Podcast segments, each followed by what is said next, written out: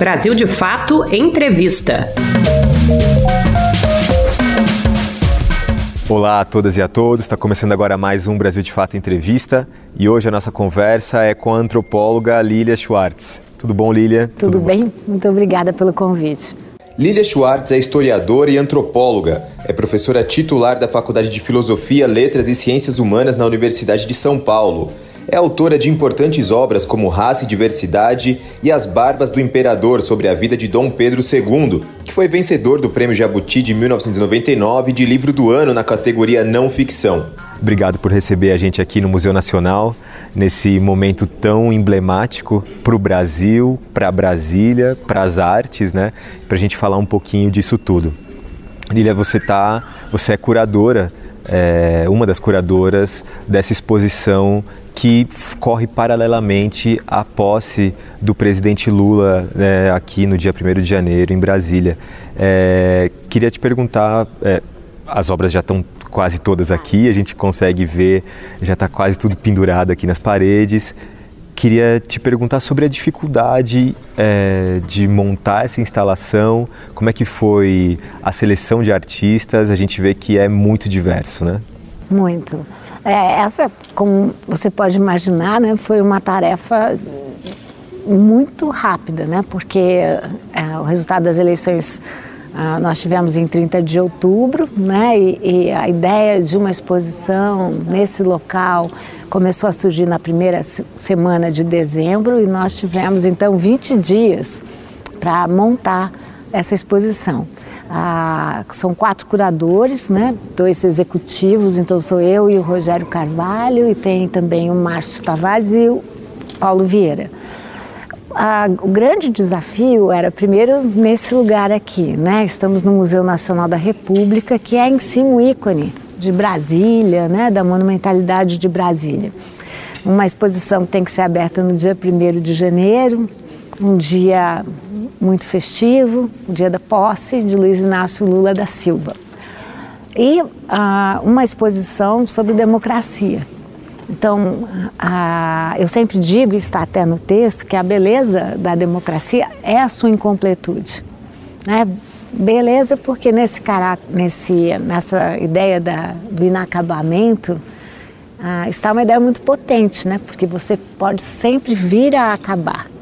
E está também o desafio, porque nós sabemos que a sociedade civil produz e trabalha com um catálogo de direitos.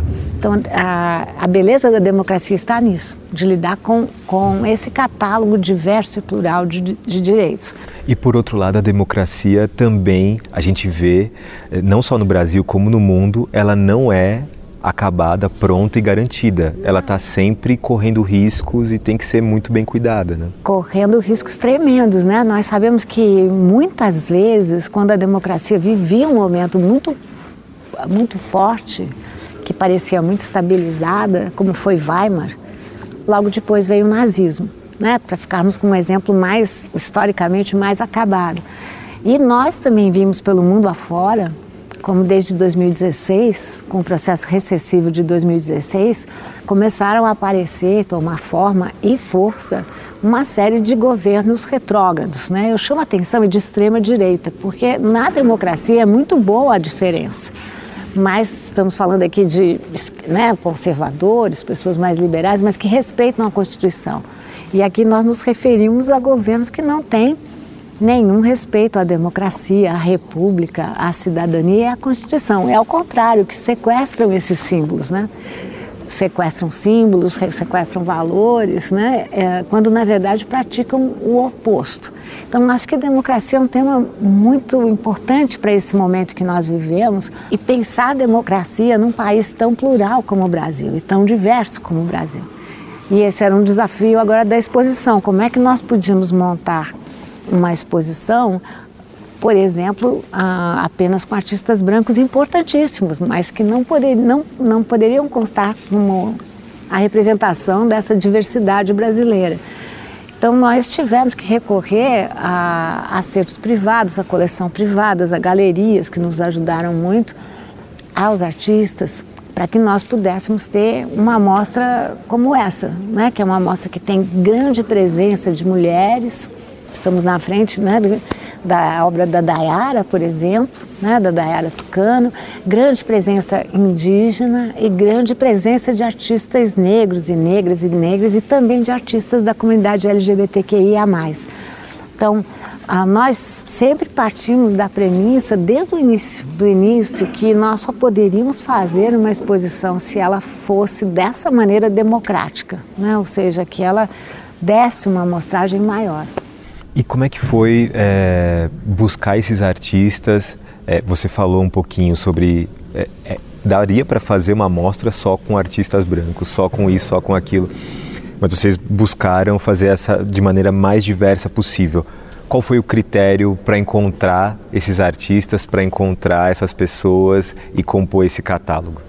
Bom, pelo apressado da hora, a gente tinha que lidar um pouco com os artistas que nós conhecíamos e com os artistas que as galerias foram também nos apresentando. Nós dividimos a exposição em três núcleos, né? Primeiro é retomar os símbolos, porque eu acredito que nesses quatro anos de governo Jair Bolsonaro nós tivemos uma série de símbolos sequestrados sobretudo a nossa bandeira. Então, nesse núcleo, uh, retomar os símbolos, a bandeira aparece vertebrada nas mais diferentes interpretações, né? Uma, enfim, uh, sempre a bandeira brasileira, sempre a emoção da bandeira brasileira, mas essa possibilidade de falar de uma narrativa que não seja tão masculina, tão europeia, tão colonial, né? Ou seja, e nesse núcleo isso é muito claro. Depois um segundo núcleo que se chama descolonizar, né, em que nós trazemos outras interpretações da nacionalidade brasileira. Nós sabemos que o Brasil foi o último país a abolir a escravidão mercantil. Eu me refiro a mercantil porque ainda existem formas de escravidão, infelizmente. Não só isso, o Brasil recebeu mais da metade das pessoas africanas que foram obrigadas a sair de vários países e de um continente e que entraram aqui como escravizados e escravizadas. Não contentes com, contentes com isso, nós tivemos escravizados e escravizadas no território inteiro. E com isso nós naturalizamos essa ideia da desigualdade. E também, historiadora que eu sou, eu penso que nós temos um problema muito forte, que é o direito à memória.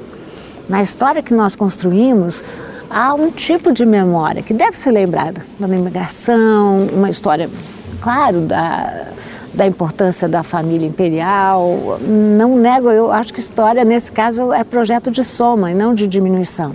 Mas isso veio detrimentando e silenciando outras histórias, igualmente importantes, outras ancestralidades. Então, esse é um país que tem que discutir o direito à memória. Esse é um país que tem que falar das memórias negras, das memórias indígenas, das memórias das mulheres também, não é? E uh, acho que essa é uma agenda forte e que aparece nessa exposição, a partir da potência dos artistas visuais. É, a gente conversava aqui um pouco antes do, de, de, a gente começar essa entrevista sobre o rito, e você falou que era muito ligada aos ritos e tudo mais. É, e o rito da posse, ele é, a gente conversava aqui há poucos, um rito da ditadura militar. E queria que você falasse um pouquinho se é possível quebrar isso, assim, se esse primeiro de janeiro também é uma forma de marcar uma mudança drástica em como a gente é, levou e carregou o peso da ditadura por anos e anos, mesmo durante o período democrático mais estável do país, nos últimos 30 anos, na nova república. Né? Eu gosto muito de um historiador que usa uma expressão que se chama invenção da tradição. É muito impressionante, né, como historiador, quando a gente vê que várias, várias, várias vários cerimoniais, eh, várias, vários eventos, com o tempo se transformam em verdades, em realidades, realidades factuais, mas realidades constitucionais, quando não são. Nós tivemos um período longo da ditadura militar, período esse que foi uh, seguido por uma espécie de pacto, pacto de silenciamento, né, que o nome mais elegante é anistia, né, digamos assim. Eu penso que isso faz muito mal aos brasileiros né? porque uh, nós silenciamos sobre pessoas, sobre brasileiros, brasileiras, brasileiros que foram mortos, torturados, ah, assassinados, que sumiram, né? E acho que não faz bem para uma nação você decretar o esquecimento. Não, nós precisamos de políticas de reparação para a população negra e precisamos de políticas de reparação para, os, para a cidadania brasileira, que passa por uma avaliação da ditadura militar. Pois bem, esses rituais da posse são exemplos de quanto a ditadura militar se inscreveu na nossa história como, como se ela fosse uma realidade única. O quanto nós naturalizamos cerimoniais que vêm dos militares que podem ter os seus cerimoniais, mas não para a nação. Estamos falando de uma sociedade civil, não é verdade? Bom, a, toda a posse foi ditada a partir dos anos 70 pela ditadura militar. Então, no governo Médici. No governo Médici, sobretudo. E é por isso que a posse, como nós a imaginamos e nos emocionamos até, ela é muito marcada por rituais militares. Os soldados, os aviões no céu. Os tiros de canhão. Tiro de canhão. Né? Quer dizer, são todas marcações que são construídas e que nós podemos mudar. Eu digo de novo, eu sou, pacto, sou favorável a essa ideia. Nós não precisamos tirar nada, nós vamos mudar. Né? Por que, que a gente não escreve democracia no céu com os aviões militares? Por que, que o tiro de canhão não pode projetar outras imagens? Né? Eu, eu penso que o Brasil ainda precisa se livrar dessas metáforas tão bélicas. E nós vivemos quatro anos do governo Jair Bolsonaro em que essas metáforas bélicas viraram símbolos nacionais. Né? Ou seja, a questão ah, do presidente que faz sempre o, o sinal da arma, né? enfim, pega uma criança no colo e faz o sinal da arma, isso nos faz muito mal. Né? Ou seja, ainda bem que não temos uma situação de guerra iminente. Então, eu, eu creio, eu sou uma pessoa que acredita muito em imaginário. E acho que nós devemos descolonizar esse imaginário tão militarizado, né? tão, e adicionar outros imaginários, outros ritos, outras possibilidades, que acho que é um pouco o que o governo Lula está fazendo agora nessa posse, ou seja, fazer uma posse para o povo, fazer da posse uma festa cívica, se eu fosse voltar ao que foi a comemoração do 7 de setembro, né, que foi totalmente sequestrada por um discurso militar. Olha, eu posso te dizer que durante anos da República, o 7 de setembro era uma festa da sociedade civil, com piqueniques, com balões. Basta ver as fotos quando foi que nós deixamos essa história ser sequestrada. Tanto que eu proponho aqui, totalmente irresponsável, de forma irresponsável, que a gente comemore os 200 anos de independência novamente agora em 2023, porque, na minha opinião, não valeu. Essa história do coração de Dom Pedro, enfim. É... Não, é uma coisa assim. Uh, uh, na verdade, o que o governo Jair Bolsonaro pretendeu fazer é rememorar de novo a comemoração militar dos 150 anos da independência. Porque nos 150 anos da independência, foi, essa foi a ocasião em que veio o corpo de Dom Pedro. E por uma questão metafórica em Portugal, o coração ficou no Porto na cidade do Porto. Porque, ao que tudo indica, quando Dom Pedro, primeiro do Brasil e quarto de Portugal, volta para Portugal, ele é defendido contra o seu irmão Dom Miguel, ele é defendido pela cidade do Porto. E ele diz algo do tipo: Deixa o meu coração na cidade do Porto. Eu não sei se continha uma metáfora, mas o fato é que o coração ficou separado. E agora o que veio? Veio coração mantido, né, da maneira que é mantido e tudo guardado num cofre, ele veio e foi recebido com honras militares. Ou seja, faz sentido, né? Não faz sentido. Não faz sentido nenhum. E, e você estava falando sobre a memória e como a gente trata dela, né? A ditadura, por exemplo, no Chile, na Argentina, ela foi escaramuçada e continua até hoje. A Argentina acabou de fazer um filme Sim. que está concorrendo a prêmios internacionais, revelando um pouco do que foi aquilo, daquele momento de colocar a história limpo. E a gente aqui em nenhum momento fez isso, né? Então esse fantasma da ditadura continua, o fantasma militar continua aparecendo aqui.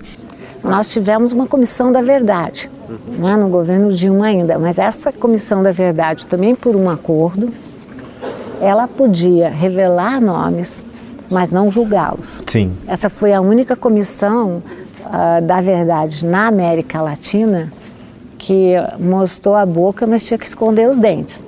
Então, eu, eu penso que uh, toda a sociedade passa por traumas. Nós estamos mais acostumados a pensar em traumas individuais.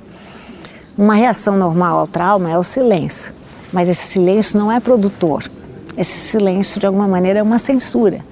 E coletivamente, uma nação que passa por um trauma precisa falar dele, precisa expressá-lo, precisa dar lugar, precisa dar eloquência, tanto para homenagear aqueles que se foram, que morreram, ou que foram feridos, ou que foram torturados, como para lidar com as suas feridas. Então, eu acho que esse é um pacto importante da nacionalidade brasileira. E agora a gente vive outro momento que é, foi muito traumático para muita gente, né? Se não atingiu a totalidade dos brasileiros, mas a gente tem pelo menos 700 mil pessoas que morreram de Covid e por ações que poderiam ter sido muito evitadas, né? De alguma maneira a gente tem que reescrever e rememorar e entender o que foram esses últimos quatro anos para que eles não se repitam novamente? Eu acho de tremenda importância eu acho educativo, porque também acho que uma parte da população brasileira foi mal informada. Né? Nós sabemos que há uma parte da população brasileira que não lê a boa imprensa que nós lemos. Então, como fazê-lo? Educando. Né? A, be a beleza da democracia é lidar com a diferença. Eu sempre penso que a temperatura da democracia funciona melhor na diferença. Mas estamos falando de uma diferença que pode praticar a escuta, não de uma extrema direita que produz uma outra verdade, que produz outras teses, que produz quase que uma realidade paralela, um Brasil paralelo. Então acho que o trabalho educativo nas mais diferentes áreas que o governo, que esse governo que se inaugura agora terá pela frente, é um trabalho da maior importância e é um trabalho que tem que repactuar a cidadania brasileira. Né? Eu acho que nós passamos por, pelo trauma da Covid-19, trauma que não deve ser colocado no passado. Né? Há muitas pessoas que ainda estão sofrendo tanto das consequências desconhecidas da doença, como sofrendo por, por problemas, né? Que quantos filhos não perderam os pais e se sentem responsáveis por isso né? não perderam seus avós, não perderam sua família, seus filhos, também pais que perderam filhos. Então, eu, eu, pra, eu acho que a fala, ela é redentora. Então, temos que falar disso e temos que falar do que foi esse governo. Né? O governo que mais destruiu as nossas, as nossas florestas, ah, de um governo que ah, tirou verba da educação e da saúde. Né? Essas são obrigações do governo, são os pilares da República. E nós sabemos agora o tanto de verba que foi retirado. Um governo que praticou a censura contra as populações negras, contra as populações LGBTQIA+, que censurou muitos artistas. Né? O fato de estarmos numa exposição de arte tem a maior importância, porque os artistas foram muito censurados, foram muito prejudicados. Um governo que fez uma guerra cultural e tirou, né, acabou com o Ministério da Cultura e tirou verbas da cultura. Enfim, eu poderia ficar listando aqui, né? Ah, mas acho que temos tudo para ter um novo começo. Né? Eu, eu, gosto muito do intelectual uh, palestino que se chama uh, Said, né?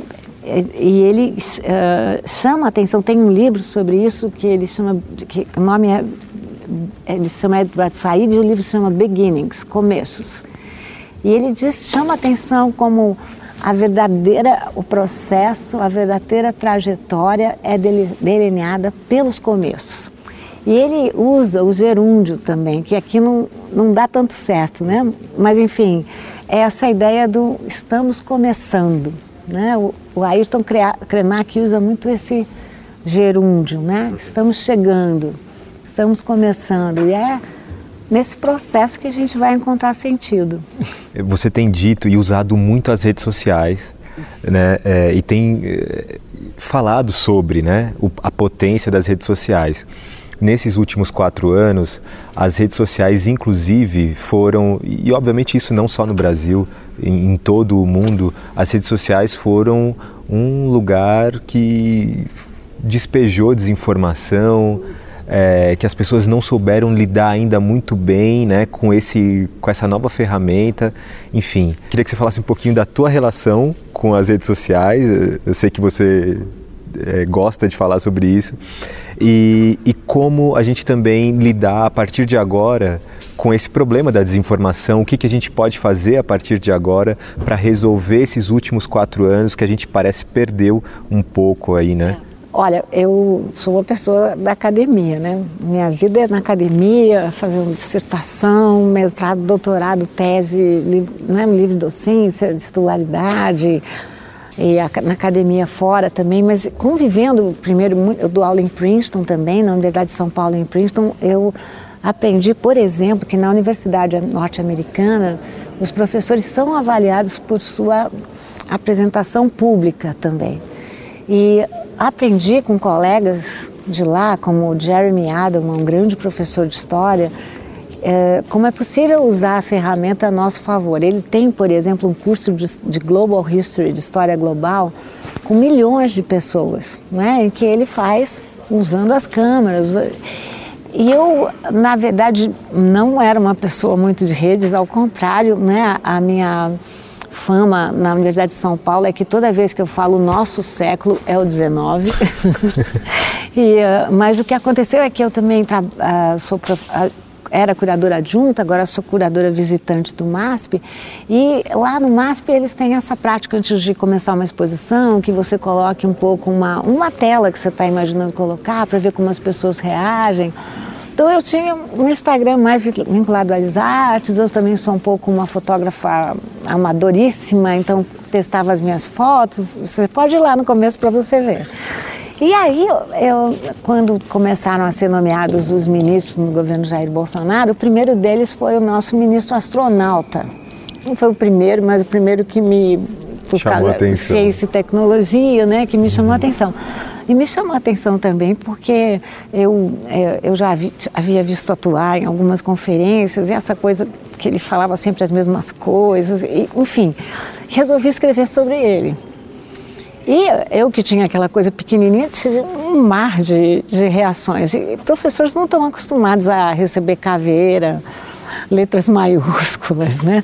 Esquerdopata, comunista, essas coisas. E eu comecei a responder.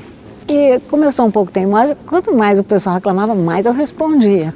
Para você ter ideia da minha ignorância, eu sempre falo isso, mas é verdade. Eu não sabia até minha filha falar que ela, ela disse uma coisa, mãe, você está mandando ver bem nas suas respostas e eu reagi pra, com ela como se ela estivesse violando a minha correspondência íntima. e ela brincou comigo como disse: Você está vendo isso? Como você está vendo isso, minha filha? Que coisa! Ela falou: Eu e a torcida do Flamengo. E aí foi assim: eu comecei assim, eu, eu descrevi cada um dos ministros que foram descritos como técnicos e não tinham nada de técnicos. E a partir de então eu falei, usei a máxima de, um, de uma pessoa que eu gosto muito, que quando perguntam a ela, você tem uma opinião? Ele fala assim, não, posso trocar por uma informação? E aí eu comecei a escrever todo dia. Sou eu que faço, sou eu que uh, acerto ou erro também, porque não há quem não erre, né? Não escreva uma coisa errada e tenha que se... E, tem, e isso é muito bom para uma professora como eu, porque em geral a gente tem uma distância e quando você está nesses ambientes, a pessoa não obrigatoriamente sabe quem você é e nem tem que ter diferença com você. Mas aí eu, eu comecei a ter um, um grupo muito leal. Eu tenho, uh, tanto que toda vez que eu, daqui a pouco eu vou botar um post, porque eu escrevo nos intervalos, no joelho mesmo, eu, eu sempre vou olhar as primeiras respostas, que é um grupo que me corrige, professora faltou vírgula, não sei o que, essas coisas. Tem quem me ataque, é claro, mas a gente aprende a lidar com isso. Então eu não demonizo as redes e acho, eu sei que o governo Luiz Inácio Lula da Silva está pensando num, num, num setor para as redes, é preciso combater, mesmo como historiadora, há muita desinformação sendo veiculada. E acho que, enfim, eu não vou precisar mais fazer, colocar informação todo dia. Quem sabe? Não sei. Cidadania é assim, né? A gente vai lá para a cidadania vigilante. Mas ah, acho que é um serviço que a gente faz, né? Ou seja, informar as pessoas. As pessoas me agradecem muito. Olha, não tinha entendido esse episódio, agora eu entendi. E é. E é para o da... professor também sair da academia é uma coisa é se muito, expor, é expor muito, as suas contradições é importante. Para né? mim foi muito revigorante. Eu acho que humaniza, mostra suas subjetividades. Por exemplo, eu agora há pouco tempo falei de vigilância que o bolsonarismo trabalhava com uma vigilância cega. E recebi uma resposta muitíssimo bem educada e logo notei que as, as, letras eram grandes, eram todas em maiúsculas e achei que era uma resposta mal educada e não era era uma pessoa com, com um prejuízo visual e que me explicou com a maior calma que eu não deveria usar essa ideia. E me dizendo, professora, os cegos ou as pessoas que têm diferentes, é, diferentes problemas visuais não tem nada a ver com essa ideia. Eu mudei o texto e pedi desculpas públicas.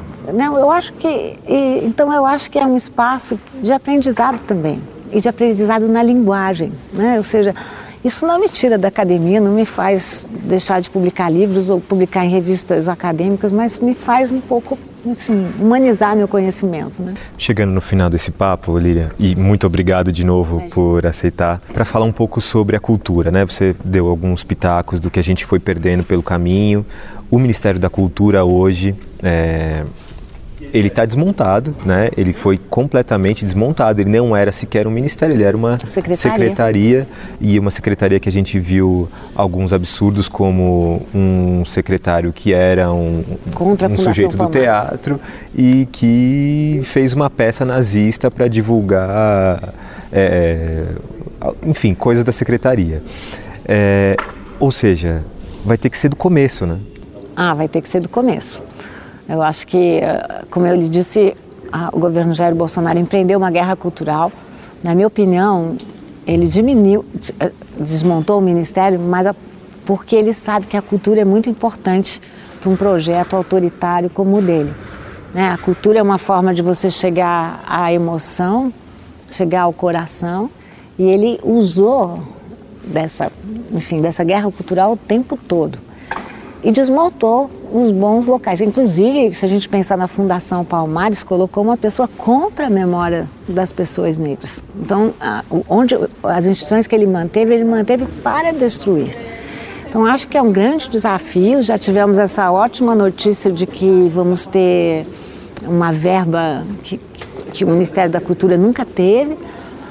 Eu penso que a, a ministra Margarete Menezes é um imenso acerto, porque nós estamos falando aqui de diversidade, não é? E partimos do suposto que só quem que só é possível, como diz o Caetano, filosofar em alemão. Não é verdade. E a gente tem que aprender que existem outras universidades, outras formas de sabedoria, outras formas de conhecimento. E Margarida, a ministra tem um conhecimento infindo, né? E, uma, e, um, é, e, e ela imprimirá ao Ministério uma visão mais democrática, mais plural. Vamos ter como secretário Márcio Tavares, meu, meu colega aqui na, na exposição, que é também uma pessoa com muita capacidade executiva e muita visão, uma visão muito ampla da cultura também. Então temos tudo para remontar né, esses ministérios e remontar suas instituições que foram de fato destruídas. Né? E estamos falando aqui no museu, né, no Museu Nacional da República, e sabemos que os museus também foram muito prejudicados ah, nessa gestão, não tiveram verba, vão precisar rever seus acervos, a sua conservação. Mas, enfim, como a gente falou, estamos começando, não é? No gerúndio e temos aí uma longa toada e nada se acaba, né? A gente vai produzindo é, no meio do trajeto. Lilia, muito obrigado por essa conversa. Um prazer. E a você que nos acompanhou até aqui, muito obrigado. Na próxima semana voltamos com mais uma entrevista. Tchau, tchau. Você pode conferir mais conversas como essa no YouTube, Spotify, Deezer e outras plataformas do Brasil de Fato. Direção e entrevista José Eduardo Bernardes. Coordenação de jornalismo Glauco Faria. Coordenação de rádio Camila Salmásio. Coordenação de audiovisual Monize Ravena. Coordenação de redes sociais Cris Rodrigues. Direção executiva Nina Fidelis.